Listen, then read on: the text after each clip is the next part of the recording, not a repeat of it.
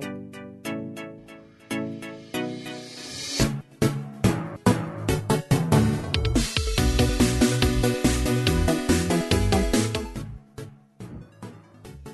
皆さん、こんばんばんにゃワイト妄想燃料に今夜も爆走、小ネタ超特急のエイミーでございます。そうで本日は久しぶりに太郎ちゃんをゲストにお迎えしております。すいません、なんかいきなり名乗っちゃったよ、もう。え名乗っちゃったよ、先に。どうもどうも。もう、ちょっと若干ボケてますけどねご無沙汰でございますけれども、太郎ちゃお久しぶりすぎて、ん。ねえ、久しぶりすぎてめっちゃ新鮮なんだけど。なんかね、もう画質も若干ボケてますけどもね。ねえまあこういう概念だと思っていただいね、て。概念としての太郎ちゃんに本日のゲストで1時間お付き合いいただきます。はい。はい、小ネタ超特急リモート配信でお届けということで、回線の状況によっては画像や音声の乱れがあるかもしれませんが、お聞きの皆様におかれましては、あらかじめご容赦くださいますようお願いいたします。小ネタ超特急、今回の内容、アンケートテーマ、俺の話ということで、はい。まあ、先はまだ全然見通しが立たないんですけれども、うん。もし旅行やイベントの参加が可能な世界線になったとして、うん。あなたはどこに何しに行きたいですかと。ううんこちらの方ね、あの、アンケート皆様ご回答いただきましたので、うん。後ほどご紹介をいたします。はい。小ネタ超特急はラジオのオンエア以外にもいろいろな方法でお聞きいただけます。リアルタイムでしたらツイキャスでもお聞きいただけます。後からじっくり聞きたいわという方は YouTube とポッドキャストで配信中でございます。FM 那覇のウェブサイト、番組ブログなどに掲載しております。いつでも、そして世界中のどこからでも小ネタ超特急をお楽しみいただけますので、ぜひぜひチェックしてみてください。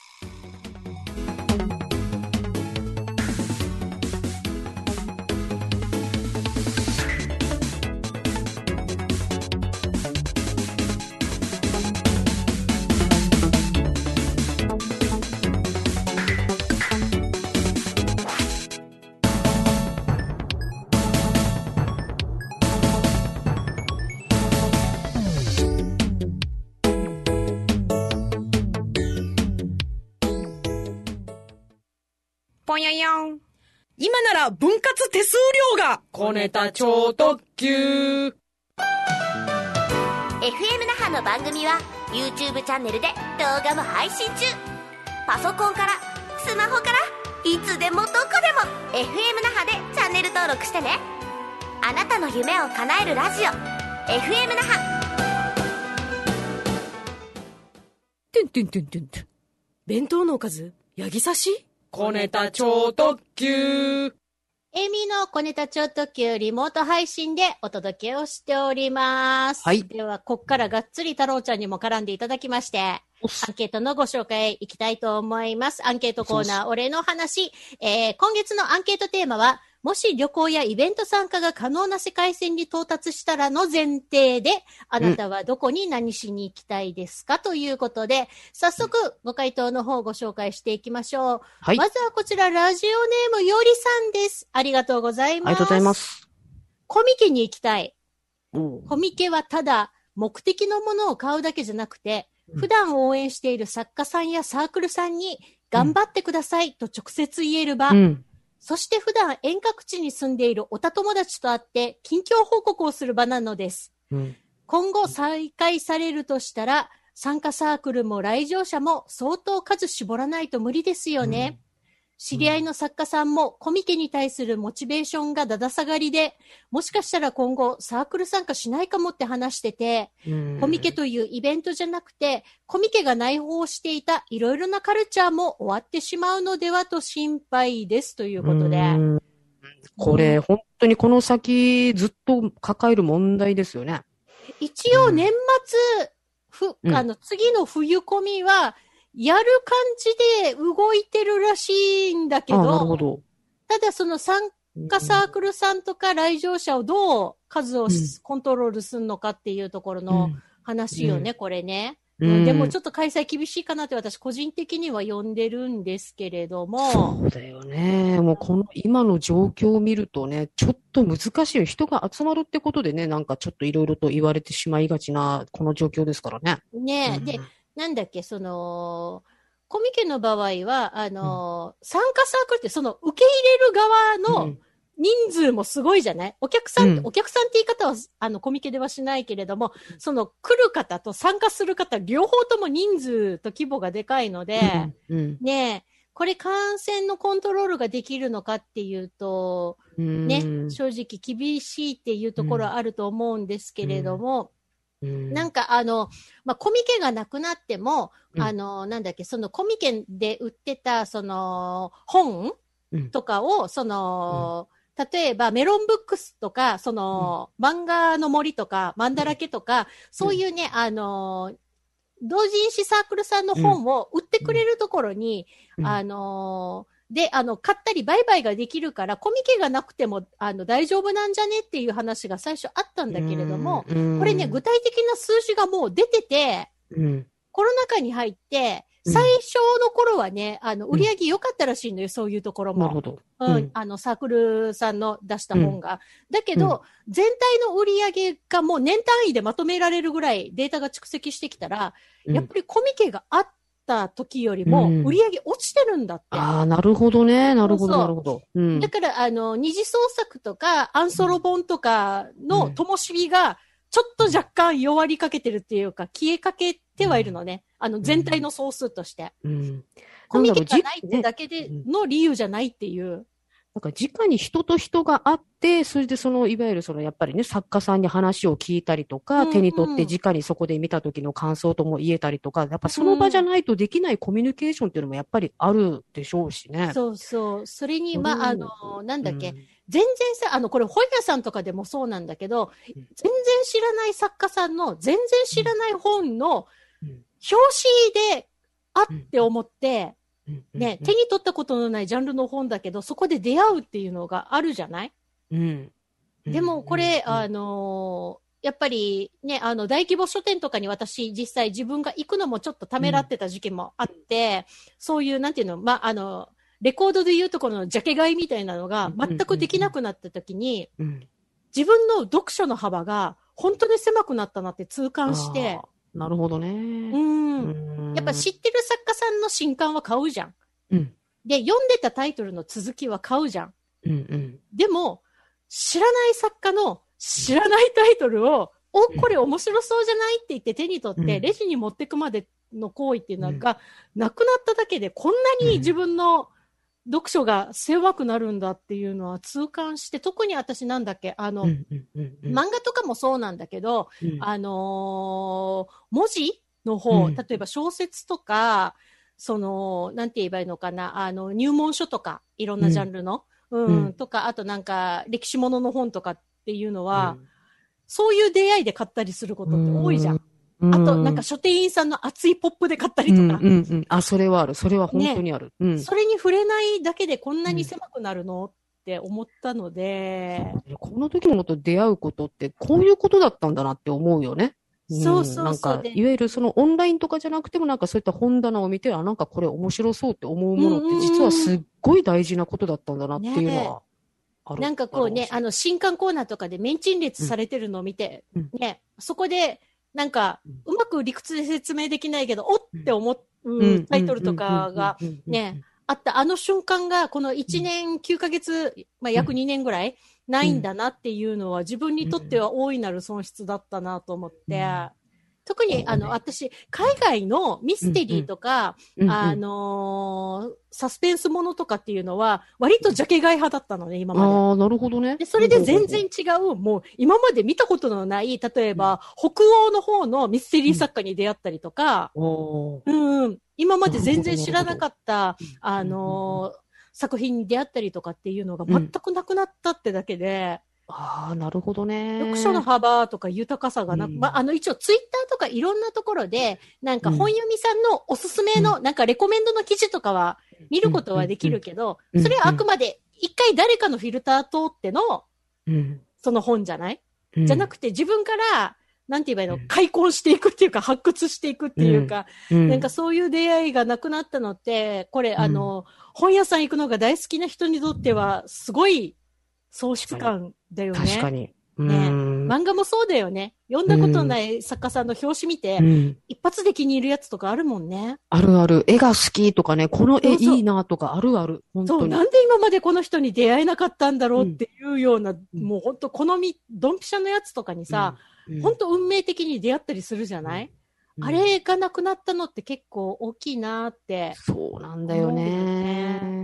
うん。これは、なあ、なんだろう、今年は、まあ難しいにしても、来年とかでね、もうちょっとね、なんかこういろいろ緩和できて、なんかいろいろもう少しなんかこう開催することができて、うん人も行くことができてっていうふうに、もうちょっと復活してもらえたらなと思いますけどね。ねえ、なんか、あの、まあ、コミケはいや、今のところやれてないんだけれども、うんあの、なんだっけ、フィギュアとか立体造形のジャンルうんの、あの、そういうイベントは、うん。あの、その運営の人がリアルで開催するのはうん無理なので、オンラインで開催しますって言って、なるほど、なるほど。その、か、あの、サークルさんが、あの、今年、今年っていうか、まあ、今回発表したいやつを、あの、その、載せて、ウェブに、うんそこの会場の、会場という設定のウェブの中に。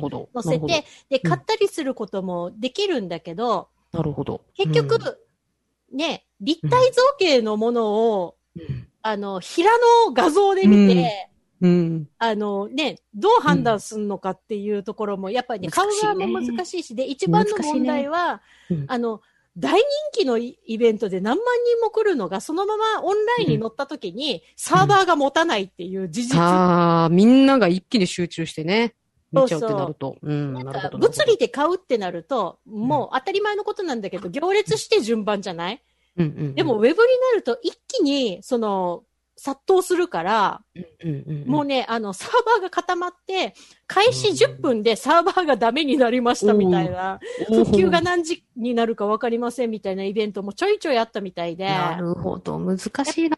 っぱそうなると、お客さんも、まあ、なえるし、うん。出店者側もなえるよね。泣いるよね。うんだからこのよりさん、んの知り合いの作家さんがもうちょっとモチベーションがね、うん下がって、今後ちょっとサークル参加しないかもっていうのは、うん、気持ちとしてはわかるよね。やっぱり直に、ね、こう自分の作品を好きでいてくれる人とかね、、今日出会ってくれた人と、うん、同じ空気の中でね、会話ができたりするっていうのの方の価値が。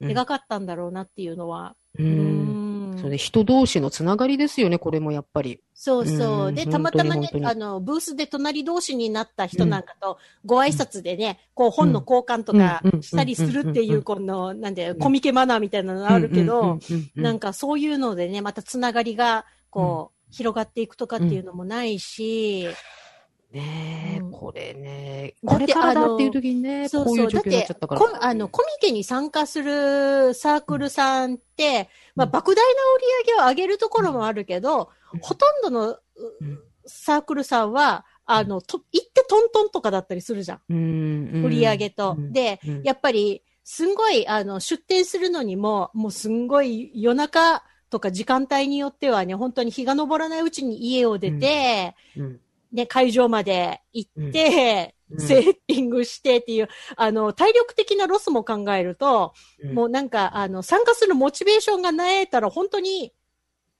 無理っていうや、あのうん人とかが結構多いから、体力も気力も使ってね、で、しかもうん。ね、あの、時間もうん。ね、すごく使うから、ね、うん。そこに投入する意味って何だったんだろうって、やっぱりね、見つめ直さざるを得ないんだなっていうのは、うん。本当にうん。本当に。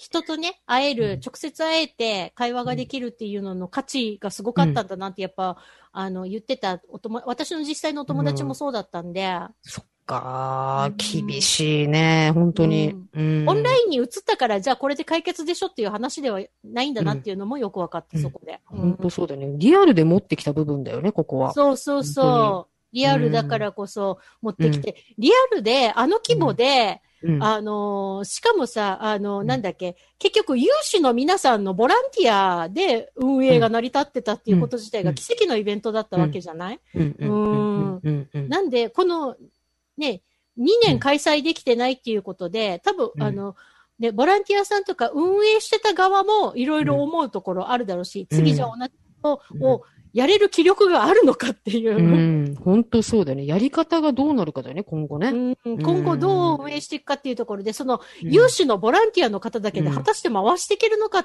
てなる。るとね、うんうん、話は変わってくるので、まあ、逆に考えたら、ちょっともしかしたら新しいやり方があるかもしれないし、うん。で、またオンラインも半分使って、リアルの会場も半分使ってとかで、なんかこう、どこかでなんかこう、うまく調整ができるやり方がうん。出てくるかもしれないし、なんだけど、まあでもこれもな、ね、リアルもオンラインも回し方が少し変わるのかなっていうのは、ね。よ、今それをね、うん。みんながね、あの、試行錯誤っていうかもうね、うあの、苦悶しつつ考えてる時期なんだろうなっていうのは。そうだね。思いましあた。本当にどうなることやら。うんねえ、これはね、うん私たちもね、あのー応援してる作家さんとかが本出してたりするので、うんね、うん切実なところだよね。本当に、うん。もどこでモチベーション保つかっていうね。そうそうそう。これは誰、誰でもそうじゃない仕事、私たちもねそうだし、うん。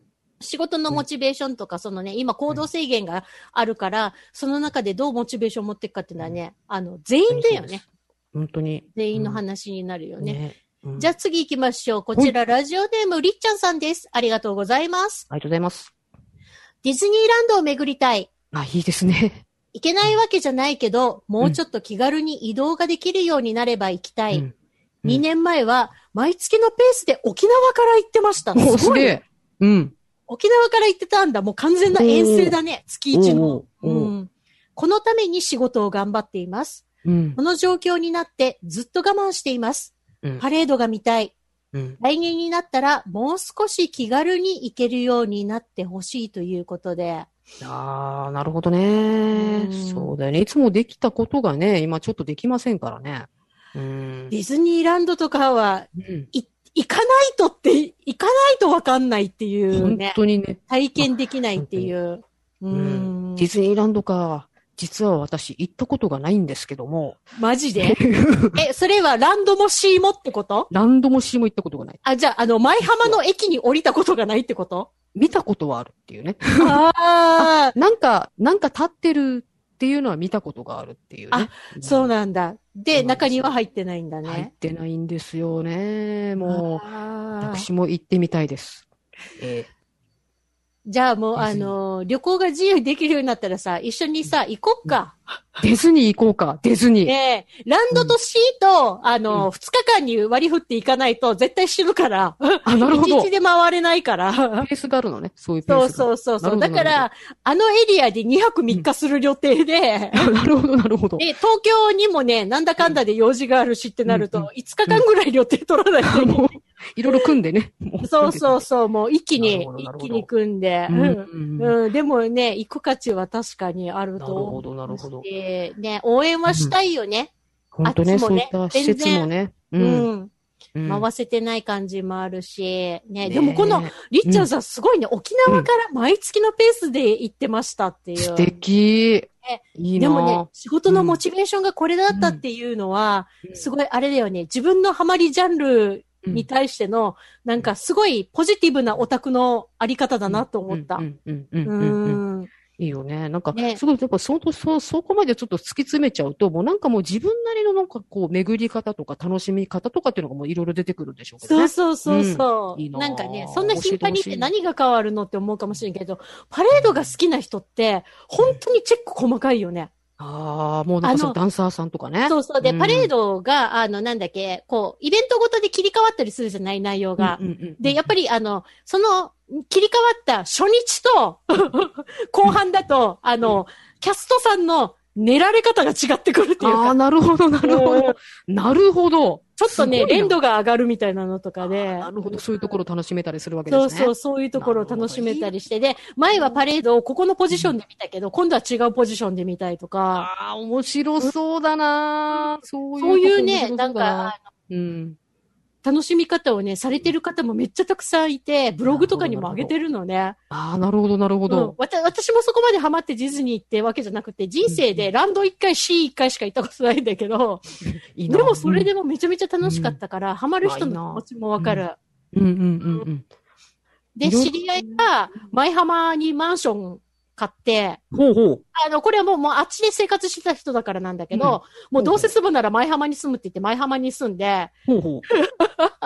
舞浜に住むまで。舞浜に住んで、だから、あの、普通に、あの、一駅乗ったらディズニー行けるみたいな体すぐそ制。こみたいな。いいな、うん近所がディズニーってすごいな。だから、あれなの、私たち遠征組だと、うん気合を入れて朝からとかになるじゃん。うんうんうんうんじゃなくって、ちょっと仕事早めに終わったから、うん6時からうん2時間だけ行くみたいな遊び方でなるほど。いいな。ちょっと近場の公園行く、行くって感じ、ね。そうそうそう、もう散歩がてらちょっと行って、あ年パス使って、う。うん。で、なんかあのー夕景にこうなんか沈むシンデレラ城を見ながら、いいな。ドリンクを飲んだりなどとかっていう、うんそういうね、前浜の民しか許されない遊び方をしてる。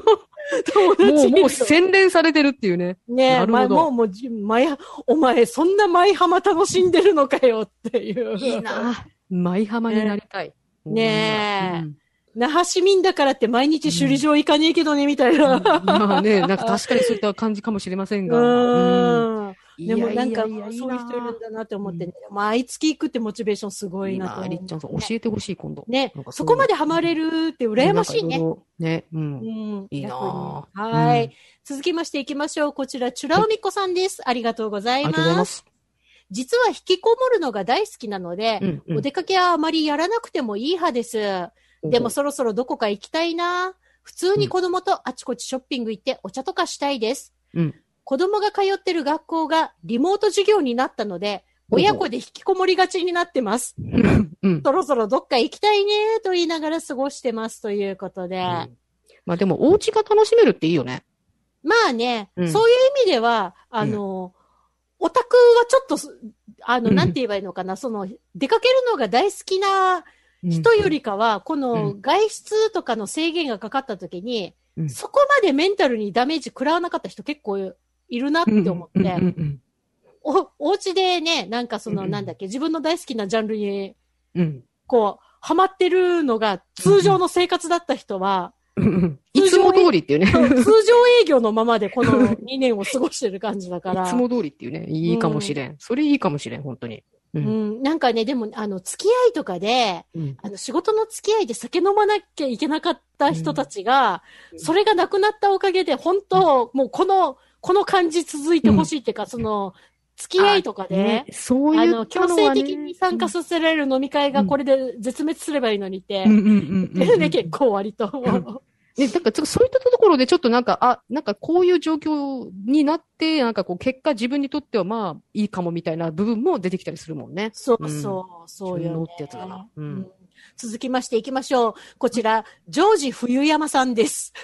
ありがとうございドキドます。キしました。ありがとうございます。ね、ちょっと、ちょっとはぐれ雲が今流れたんだけど、ふわっと今ふわっときたんだけども、うんうんえーこんな状況だけど海外に行きたいです。おアメリカはニューヨークでベーグルが食べたいし、うんイギリスでスコーンが食べたい。食べ物メインだな。ハワイでアボカドサラダみたいなやつ食べたい。生まれて一度も海外に行ったことないので、ものすごくテンプレートな旅がしたいなということで。あいいですね。そうなったらもうフランスでクロワッサンだし、イタリアでピザだし、ドイツでビールだし、みたいなね。そう。いいですね。ねえ、なんか、あの、やっぱりでもね、食べ物目的のね、うんあの、旅、めちゃめちゃ楽しいよね。いいよね。うんどこでも楽しめるもん。食べ物だったら本当に。に。ね、うん意外なものにも出会えたりするし、うんね、絶対、あの、化いいよね。そうそう、食メインで旅するのってね、めちゃめちゃ楽しいよね。いいよね。実は本当に、なんうか、んその方が、なんかその土地っぽいものを感じたりするもんね。なんか、目的が、なんか何かを巡るとかになってくると、逆にご飯の時間、楽しくしたいっていう人人もいるけど。ど、私価値観全く逆なので、なるほど、なるほど。うんうん。私はこの、このご飯に1時間半時間使いたいみたいな。ああ。うんでもさ、私もなんだかんだで美味しいご飯が記憶に残りやすいな。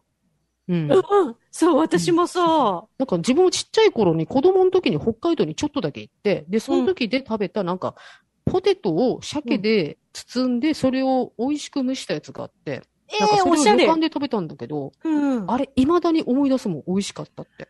いいよね。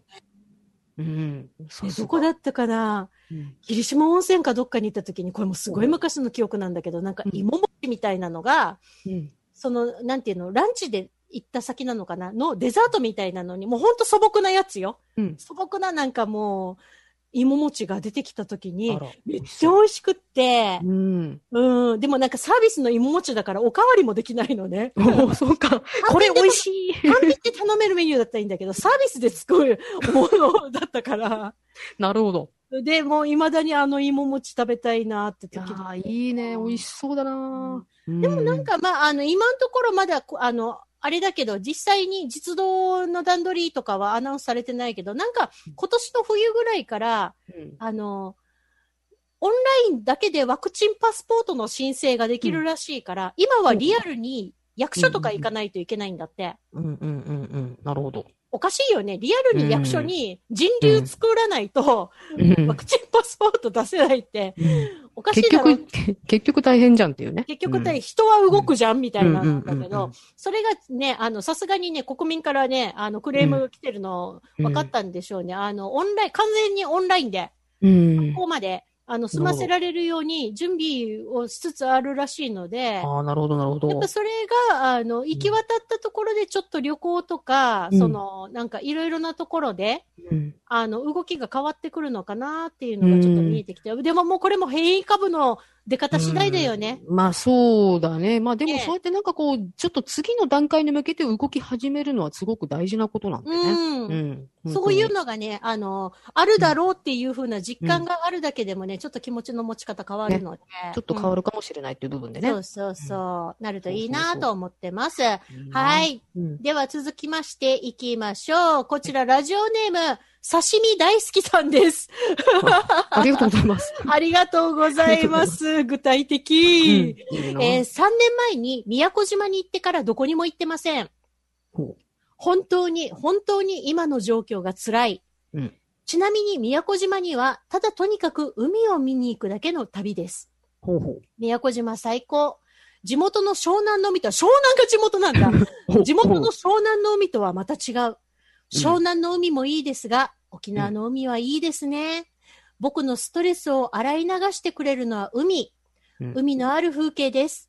また海を眺めながらビールを飲みたいということで。あいいですねいいですね。あ、でもうん嬉しいね。そのね、うんわざわざ海を見に、見たいっていう気持ちだけでね、来てくださってた、ねだっていうのがね。う。うんん。あ、でもなんかアクティブにそうやってね、旅行とかで癒されてた人たちにとっては、癒される場が失われたっていうそうなんだよね。ううんん。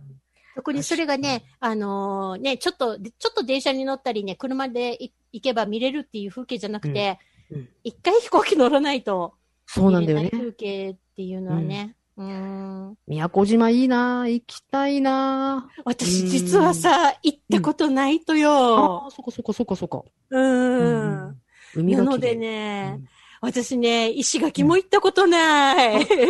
でもうちも何気に石垣は行ったことないからね。うんねえ、なんか行きたいとかってうんうんうんね、うん余計思うね。今行けない状況だと余計思うね。う。うんんもう次来たら行ってやるみたいな感じになるよね。なんかなるあの、意味もなく石垣島観光協会の写真とか見ちゃうよね。うんうんどこのホテル泊まろうかなって、なんかこそううね。そうそうそう。日日付み未定だけども、なんかこう、もう予定組ん組んじゃいつらい、うね。んでもね、あの、新しいね、またホテルとかそういう施設とかがね、あの増えてはいってるので、うん、うん新しくこんなとこできたんだっていうのでね、うんそこに泊まりたいっていう夢は膨らむよね。そうだね。計画の違いはあるんだよね。そうそうそう、楽しみはね、いっぱいあるよ。続きましていきましょう。こちら、ラジオネームビッグママさんです。ありがとうございまありす。がとうございます。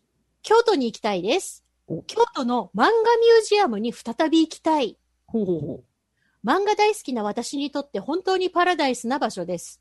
うん2年前に行った時は出入りが自由で、一度出て近所にあるパン屋さんで美味しいパンもいろいろ買って持ち込みして芝生でランチしてまた漫画三昧。夢のようなひとときでした。う。あ、いいですね。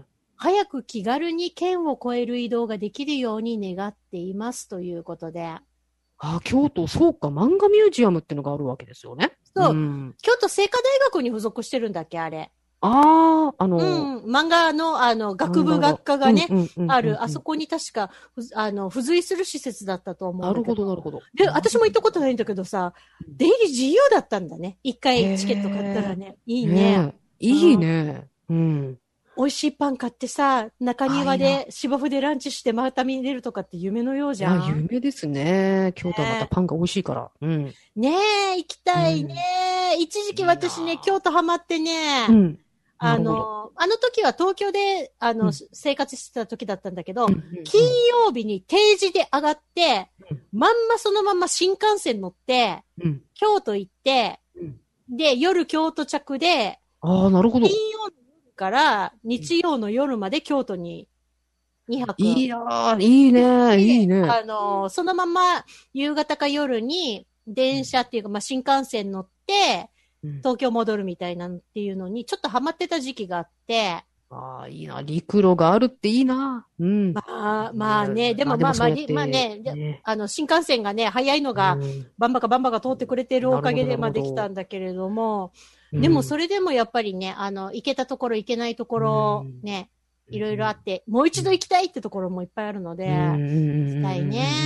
いいね。京なんか都いいな。漫画ミいやュージアムか。私もさ、太郎ちゃんもさ、うん。漫画も好きだけど、パンも好きじゃん？うん。だからさ、知らないエリアのめっちゃうまいパン屋さんとか回りたくない？ああ、行きたいね。ゴリゴリ巡りたいね。ねえ。本当にもう、うん本当で、食べきれなかった分もそのまま夜にホテルで食べるよね。そうそうそう。食うよね、もう。ねそして明日の朝用とかで食え。べるよね。そうそうそうそう。もう食べきれない分買っちゃうよ、もう、じゃあ。ああ、いいな。漫画ミュージアムとかも行きたいっすね。行きたいね。あ、うんうんうんこちらもですね、えー先ほどの方と同じご回答です。のりおさん、コミケに行きたいということで。おお。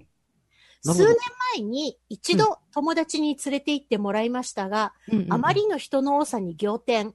うんうんうんうんそして暑かった。夏コミに行ったんだ。夏か。うん。うん。でもあのエネルギーの渦に巻き込まれる感じがすごい面白かったです。ああ、なるほど、なるほど。友達は前もって調べてたからそんなに迷うことなく目的を果たせてましたが、私自身だけだったら絶対に無理です。うーん。でもまた行ってみたいですということで。ああ、なるほど、なるほど。いわゆるちょっとなんか、い、初めて行ってみたいみたいな感じで行った感じなんですかね。うん。うん。ねでもなんかね、いあの、買いたい目的がある人って事前にサークルのマッピング、ルートマップを自分で作るじゃん。場うんうん。ルートマップを作って、こっからここ行って、ここから西海や、みたいなのがあるから。うん。なるほどねマ。ップ作らないで言ったら、ね、すごい広大なエリアで、うんうんうんどうすりゃいいの私みたいなところは確かにあると思う。なるほどなるほどうんあ、でもなんか、すごいもうね、あの、大きい場所でやるところの、もうエネルギッシュさはすごいもんね。確かに。んそうそう。んんん渦、ほんとエネルギーの渦だよね。うん。うん。あのー、なんだっけ、コミケ雲ができるのも仕方ないって思うよ。コミケ雲。なるほど。そうそう、あの、なんだっけ、あのー、ビッグサイトの天井に水蒸気が溜まって。あの、やんわり雲ができてるたっていう、伝説の。本当の話でありみたいな。夏コミの話ね。ああ、なるほどね。まあでも、そんだけ人が入るってことだからね。う。うんんまあでもやっぱ人が動くところにいろんな出会いがあるわけですよね、やっぱね。だってさ、うんコミケって3日間だけで、島根か鳥取の全人口と同じだけ人来るんだよ。すごいな。すごいな。もう島根と鳥取、どっちかわかんない。ごめんね、島根の人と鳥取の人。いやいや、でもすごいでも莫大それ、もうな数ですよ。もうその人数と同じくらいの人が、この3日間で。すごいよね。うん。もう何万何十万とかもうね、そうそうそんぐらいの満そタイんなイベンなわけでしょ。トあんのかよって思うよね、すごいよね。本当にだからそんだけ人がもうエネルギッシュに動く場なんですよね。ねうんこれをどうにか在属させたいっていうところにやってくる、なってくるわけですよ、やっぱり。うんでも人類がその規模の人流を直に体験できた、下手したら最後の世代になっちゃうかもだよね。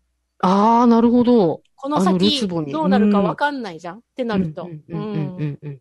私たち、かこれの最後の世代かもしれないよ、それを知る。なるほどうね。んになっちゃうかもねっていうところはあるよね。うん。そうなったらなんだかな。まあ、それねはそれでちょっと次に伝えたいものもね、いろいろあるのにっていうふうになっちゃうよね。あるよね。ではうん続きましての、はいえーご回答をいきたいと思います。はいえー続きましてはですね、おーおちょっと待ってくれよ。えっ、と、あさりちゃんです。ありがとうございます。ありがとうございます。あさりちゃん？あさりちゃん？あさり、あさりちゃん？あの、あ、あさりちゃん？うん えっと、ニューカレドニアに行きたいです。おう5年前に挙式で旦那と2人で行ってからどこにも行ってないです。あ、あちらで挙式あげられたのかな？あら、素敵。うん落ち着いたら子供と一緒に行きたいねと話はしているのですが、いつになったら行けるのかな？あの海の美しさは一生忘れられないです。海外にまた気兼ねなく行けるようになったら絶対に行きますということで。なるほどうね。ん。やっぱそこでしか見れない風景にみんな渇望してるんだね。それでまたお子さんと一緒にね、ご家族でまた行って、ここで、なんか思い出の地を巡るっていうのも本当いいですよね。ねえ、うん、そうだよね。あの時と同じ海なのかとかさ、うん、あの時食べた、あのご飯屋さんがあるのかとか、そういうのをね、ええあの、追体験しに行きたいっていう気持ちはめっちゃよくわああ。いいかもしれんな。まあ、ねやっぱり早めになんとかね、こうやって移動がうまくできるようになればいいんだけど。う。うんんうん。ちなみに太郎ちゃんはどはいはいこに行きたいの、私ですか？もう一個しかないですよ、一個しか。うん、もうね、あのね、私は、新千歳空港に行きたいです。新千歳空港に行きたいの？ええ、もう空港に行きたい。あの、私空港え、大好きゆう、っ子ゆうはなんですよ。新千歳空港に何しに行きたいの？おうもう、なんかね、とりあえず、空港行って空港を満喫したい。新千歳の空港の施設満喫。そしてそこで何をしたいかっていうと、あの、グルメをもうそこで堪能したい。もうそこで。すべて。もう本当に。やっぱね、なんか空港がちょっと自分にとってはなんかパワースポットっぽい感じを受けてて、なんとなく行ったら元気になるっていう、なんか多分気のせいだと思うんですけどね。いや、ちょっと気持ちわかる、私、それ。うん。なんかそういう感じですよ、もう。うんだから、もう、ゆまあ、県外移動、まあ、気軽にいいよってなったら多分すぐ、あの、北海道行きます。うん。でも、あの、なんだっけ、うん新千歳空港って、うん。あれよね、あの、土日にさ、地元の人が遊びに行く、もちょっとした、ねう、んあの、うんなんて言えばいいのかな、うんこう、滞在先っていうか遊びに行ける場所として確立してるのすごいよね。う、すごいなんだってもう、あそこなんかね今度、うん今度の日曜日暇だからちょっと空港行くっていうノリで行かないじゃん、うん私たちは。那覇ね空港。なかなかないよね。うん。でも、新千歳空港って、えっ、と、確か、お風呂があって。あの、健康ランド以上のレベルの風呂があって、うんうんうん一応宿泊ができるホテルもあり、うんうんうんでそうなんですフードよ。コートがすごいんでしょ、うんあっち。半端ないんですよ。もうグルメが全部そこで堪能できるそうっていうね。そうそう。北海道の美味しいものの美味しいお店がいっぱい揃ってて、そうなんですよ。うん。なおかつ、なんか、うんあの、お店も充実、あの、ショップ？うん。うん、もううん充実してて、普通のコンビニとかね、あれもあるし、あの、そうなんですよ。新千歳でしか買えない美味しいものもいっぱいあるし。ね、あるんです。そうなんです。だから北海道ってただでさえ広いから、だからなんかこう、やっぱこう時間を作らないと、まあその先々で行って初めてあの、出会うものもたくさんあると思うんですが、ちょっとコンパクトにしたいなと思ったらやっぱもうそこの空港で楽しめるっていうのはちょっとすごくありだなと思ってまして、うん。なんか、あの、県、あ、まあ、北海道以外の場所で行われる、どんな大規模な北海道物産展よりも、新千歳空港の方が大充実って話は聞いてるから。ねなんかもうそこで全部楽し、そこに行けばもう全部北海道が楽しめるんじゃないかレベルですからね。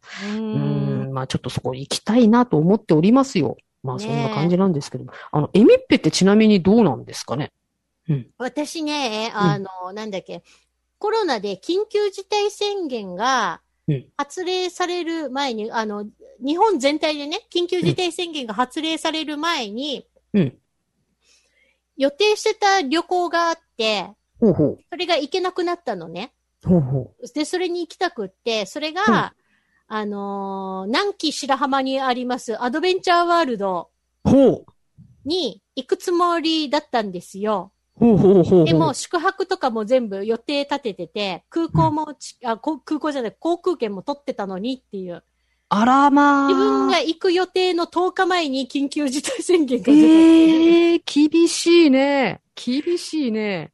で、あの、アドベンチャーワールドも結果的には、あの、その閉園っていうか、まあ、あの、休業したので、どっちにしろ行けなくなっちゃったんだけどね、自分が先に、あ、もうこれはもう無理だわって言って、全部キャンセルしたんだけれども、ああ、なるほどね。もうさ、あのアドベンチャーワールドにうんパンダの双子が生まれたんですよ。あ なるほど、なるほど。で、このなるほど行けてない期間にすくすく成長してるんですよ。なるほど。もうね、明らかにあの、ポワポワ期？わかるでしょ、うんあの、パンダのポワポワ期。うんうんうん。うん。もう秋ね。そう、あの、地肌のピンクとポワポワの産毛がいい感じな、いい感じな、あの、ポワポワ期がうんもう終わってるんですよ。もう今、おにぎりの時期ですね、じゃもう今、おにぎりの時期なのね、本当に塩おにぎりの時期なんですあ。よ。なるほど、なるほど、なるほど。まあでもそれでも見に行きたかったなっていうあのが。あって、で、もうあっち行って、あの、その動物園でパンダも見て、レッサーパンダも見て、うん。他もろもろ可愛い動物見て、で、あっち水族館もあるから水族館も見て、なるほど、なるほど。で、あっちはなんだっけ、あのー馬に乗れる、ほホーストレッキングとかができるエリアもあり。しかもほら、なんて言えば南紀白浜といえば海の幸でしょ？ああ、なるほどで、。あっちのすぐ隣にある宿泊施設は、うんめっちゃね、お土産や売り場がね、海産物の宝庫らしいのよ。なるほど。まあまあまあ、な生ものは持って帰れないから、干物とか、なるほど。そうそうそうそうそうそう、みりん干しとかね。うんあとなんかいい。海産物のお土産を中心に大充実してて、ならまもうなんか超行きたいっていうかもう行く気満々だったのに行けなかったので、まずそれをリベンジしたい。そうだね。まずそこだね。ううんん。もうそりゃ私もう、あれさ、年齢のこと考えずに、パンダの帽子をかぶって、パンダの T シャツを初日で買って、その場で着替えて、なるほど。もう、もう、私はもう、もうすべてがパンダ推しだと。そう、んもうわ、もう、超エンジョイ勢だっていうのが、なるほどからわかる状態で推。しはパンダですと。そういうところで。うん。っなるほどてね。いうのに行きたいね。ま、まずまずそれを済ましたいでは。うん。まずはそれだね。まずは。もう本当に、い行く気満々だったのが目の前にされたので、あねれはちょっと行きたいなーって。うん、でも。やっぱりほら、なんだっけ、コミケとかもうん。行きたいのに行けてないっていうのもあるうし、ん、なんかね、知り合いのその作家さんとか、うん、アーティストの方の、うん、あの、ギャラリーイベントとかにも全然行けてない？うん。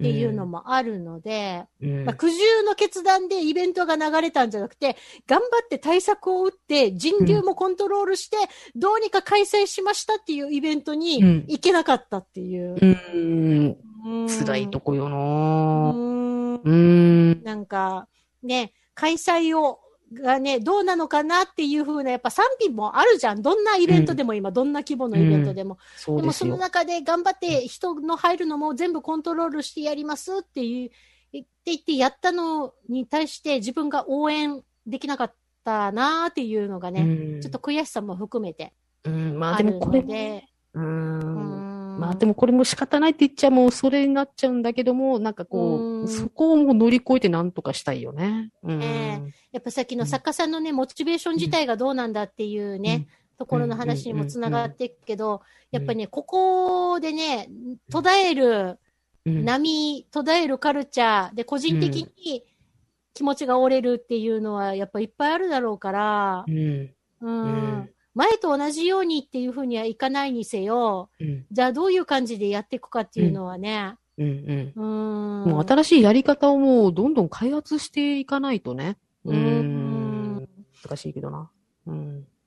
あの、なんだっけ、まあ、あの、そういうイベントもそうだけど、今さ、舞台とかも、あ、まあね、どんどこどんどこキャンセルになっていってるじゃない。うん。もうね、あの、初日だけど、うん。もう初日でクローズみたいなのとかもあったし、でも今さ、逆にそういう舞台もののイベントとかっていうのがオンラインチケットが出るようになっうん。たでしょ？うん。うん。うん。て、ね、遠征、もともと遠征で行けなかったはずの、その人たちうんなんか仕事の都合で、その県外まで行けなかったっていうファンの人たちが、うん少なくともオンラインで見ることができるようになったっていうのは、新しいその舞台とかの楽しみ方なのかなっていうのはあるよあ、ね。まあ確かに。確かうんに確かに。うん。うんわかるんだけど、その実際に劇場にい行かないと得られないうん。何かがあるのもわかるんだけど、うん。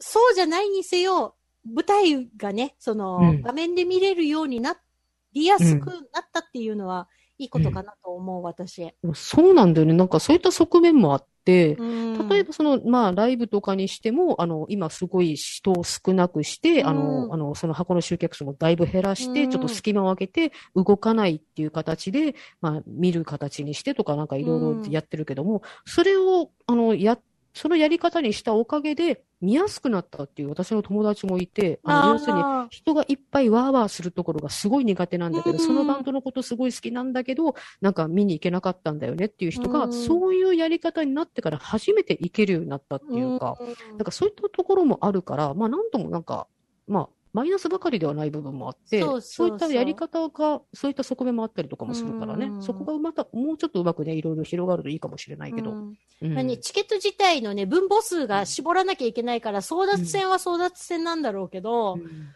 それで初めてね、リあの見れるようになったっていう人いっぱいいるだろうしね。なんかそういった側面もあることはあるんだよね。うん。うん。で、そこはそのまま残しておいてほしいなっていう気持ちもちょっとあるね。特にあの、うん。オンラインで見れる体制は、今後も残しておいてほしい。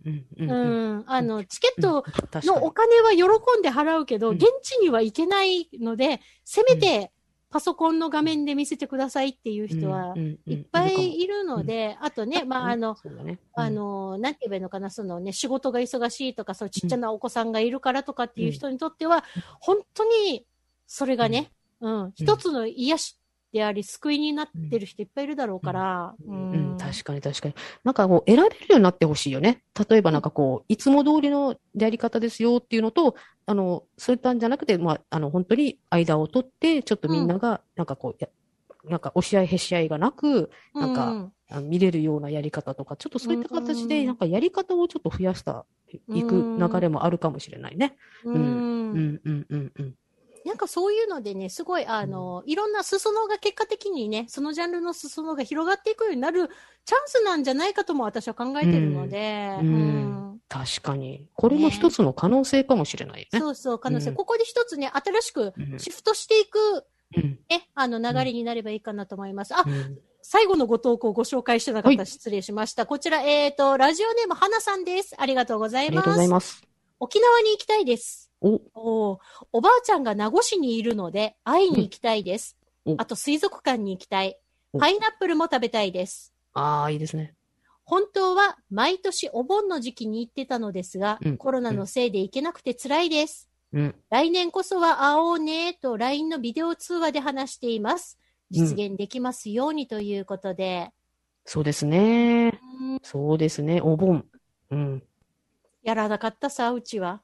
今 今年。まあまあ、うんうん。あの、去年もなんだけれども、結結局はね、結局はもうやれない状況なので。そうなんですよ。そうなんですよね。でもね、うん。その県外にね、あの、一人暮らしされてて、実家が沖縄とかっていう人だとね、全然家族に会えてない人もいっぱいいるからね。そうなんまあね、ふるさとになかなか帰れない状況っていうのもまあね、なかなかこう続くのもちょっと辛いよね。ね、辛いなあ。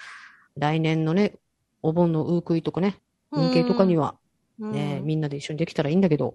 ううんんなんか、オンライン打ち壁システム作った方がいや、よ なるほどね。話なるほど、なるほど。うんスーパーチャットみたいな感じの。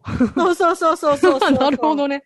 なんか、こう、あのーね、あの、オンライン、オンラインでウチカビが燃やせて、オンラインお盆っていいよね。オンラインお盆で、まあなんか今さ、オンラインオンラインで墓参りできるようになってる場所もあったりとか、なんかね、あの、お墓参りの、に一緒に行ってる時にビデオ通話で一緒にお墓参りしてる感じに、なるほど、なるほど。個人個人の工夫はあるから、そういう形になるのもありだね。ね、うんオンライン打ち壁システムあるといいかもしんないね。それはありかもしれん。ううんん。なるほどな内カビの説明しとこうかな、県外のリスナーあ。そうだ。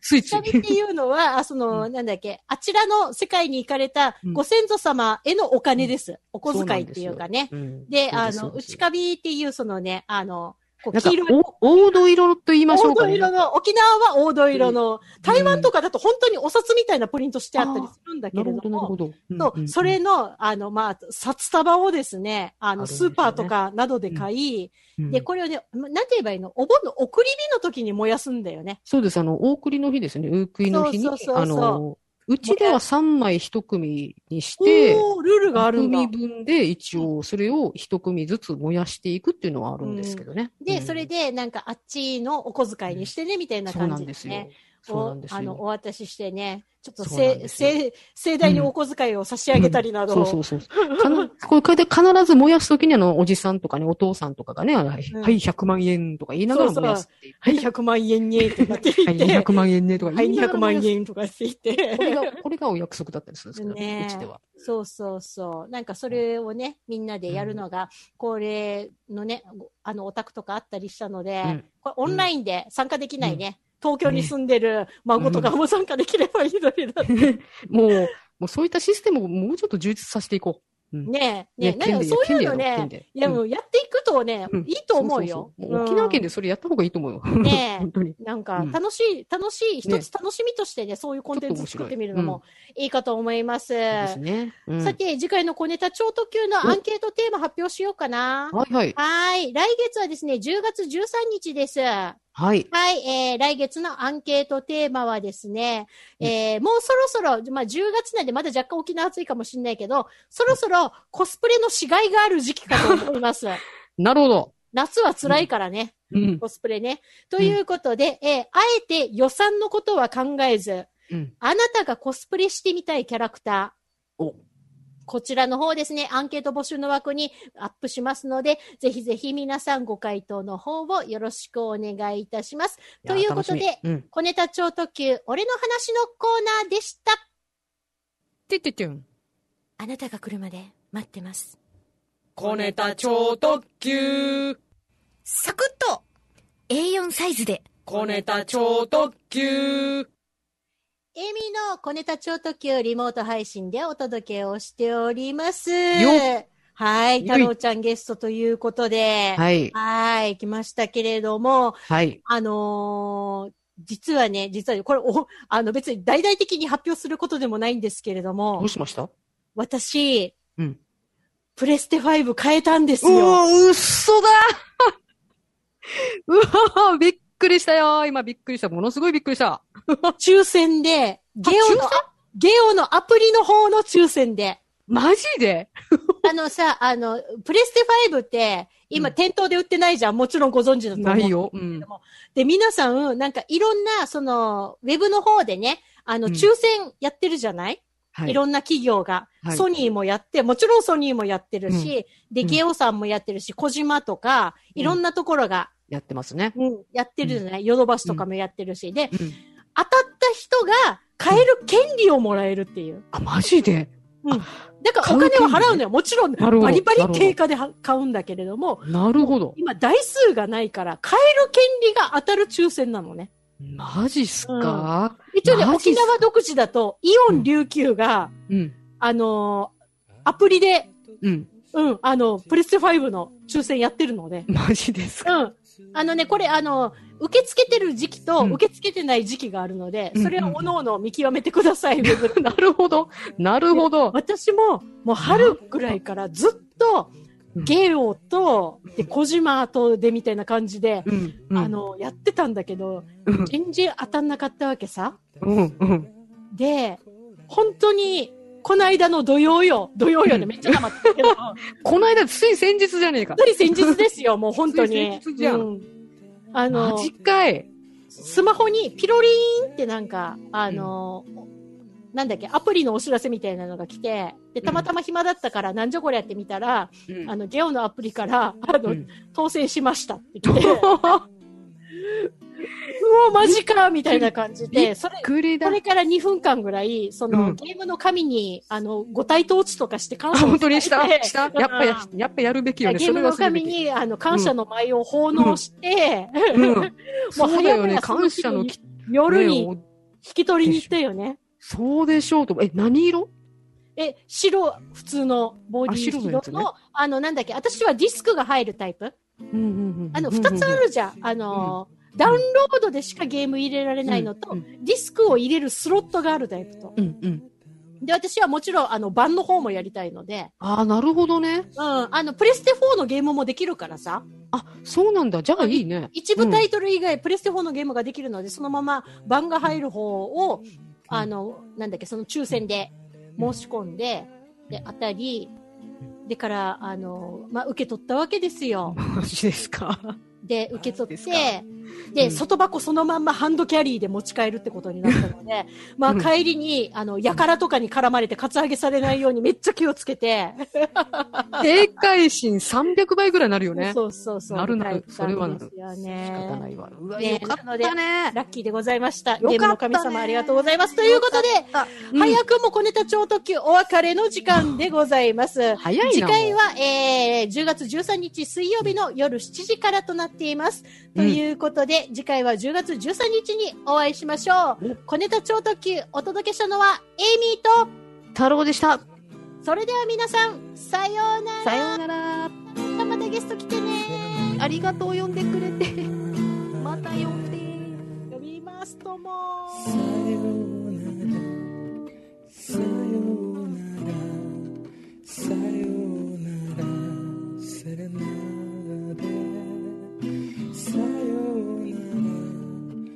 在